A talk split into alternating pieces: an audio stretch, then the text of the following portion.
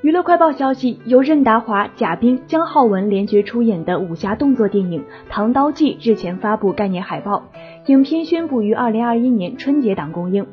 此前，电影原名《眼里藏刀》，该片不同于以往将玄幻作为主要表现形式的武侠片影视作品。而是以刚中带柔作为电影的主基调，聚焦于真实的动作戏，做到拳拳到肉，为观众带来更强烈的视觉代入感，同时还原唐代冷兵器的真实历史，因此更名《唐刀记》。影片以唐朝玄宗末年为时代背景，讲述了独孤被一个刀法高超的武林高手收养，长大后的独孤成了一个嫉恶如仇的人。他为了替花蕾报仇，和花蕾一起经历了层层险阻，除掉了刺客组织首领厉焕天。在此期间经历的磨难和生死的洗礼，让他找到了真正的自我。电影《唐刀记》剧本由肖飞导演携编剧团队用十三年反复打磨。